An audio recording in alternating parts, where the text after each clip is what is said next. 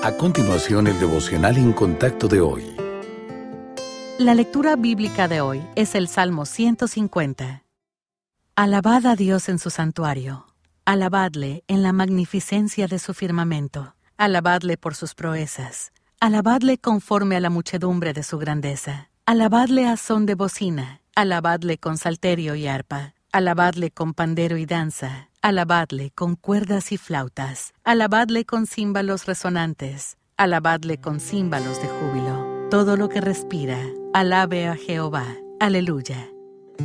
Ayer estudiamos cómo nos ve Dios, cómo vamos a responder a ese amor. Isaías 43, 21 dice, El pueblo que yo he formado para mí proclamará mi alabanza. Parte integral de la adoración al Señor es proclamar su grandeza. Una manera de hacerlo es agradeciéndole por quién es Él y por lo que ha hecho. Cuando amamos a alguien, la respuesta más natural es hablar bien de esa persona. De la misma manera, quienes amamos a Cristo, encontramos que las expresiones de agradecimiento acuden fácilmente a nuestros labios. La alabanza eleva nuestros ojos hacia el Salvador y llena nuestro corazón con la satisfacción que se nos escapa cuando nos enfocamos de manera exclusiva en las necesidades y los problemas personales. Aunque la alabanza y la adoración suelen asociarse con los servicios de la iglesia, ellas deben caracterizarnos donde quiera que estemos. Algunas de las experiencias más íntimas y preciosas de adoración pueden ocurrir durante los momentos que pasamos a solas con Dios. Pídale al Señor que le enseñe a alabarlo de todo corazón. Recuerde cómo Él ha cuidado de usted y busque la evidencia diaria de su mano en su vida.